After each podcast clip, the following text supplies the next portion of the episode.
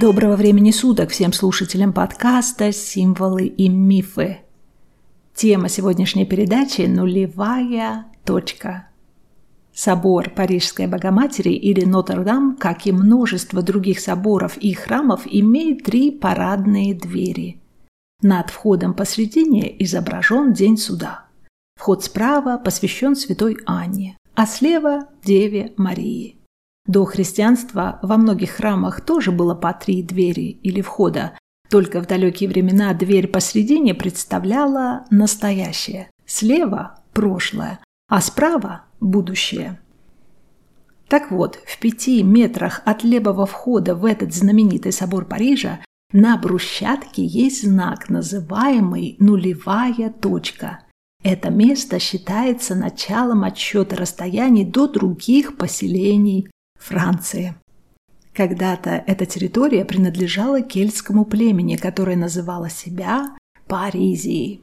На месте, где сейчас находится собор Нотр-Дам, располагалось кельтское поселение Лютеция, окруженное со всех сторон водой реки Сены.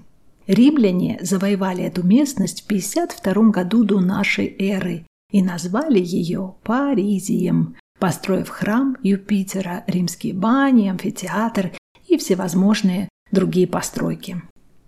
До XVIII века на месте вышеупомянутой нулевой точки стояла древняя каменная скульптура, которую местные жители называли «Монсье Лекри» или «Мистер Серый».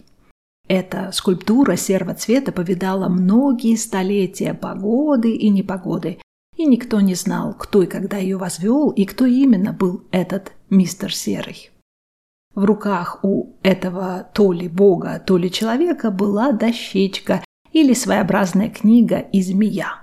Местные жители считали эту скульптуру добрым знаком и приносили ей дары и жертвоприношения.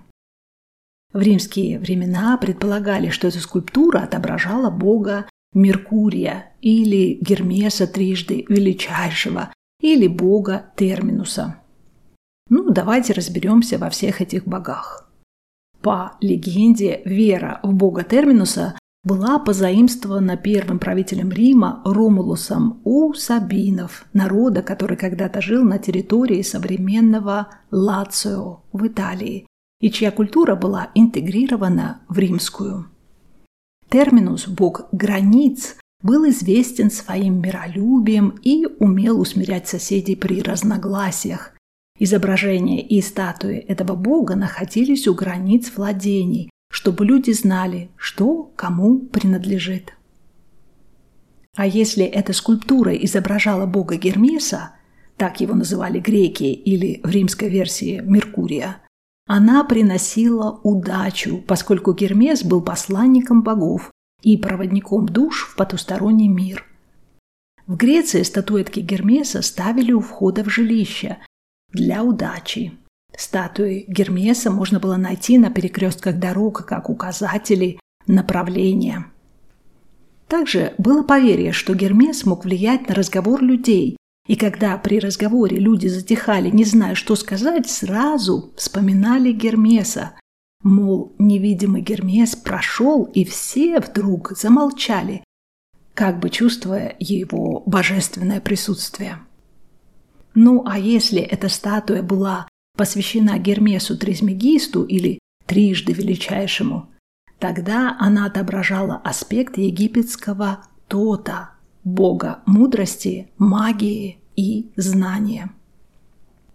А может, мистер Серый был каким-то кельтским божеством?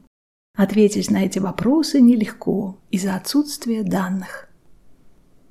Статуя мистера Серого была снесена в XVIII веке. Город расширялся, и все вокруг менялось со временем.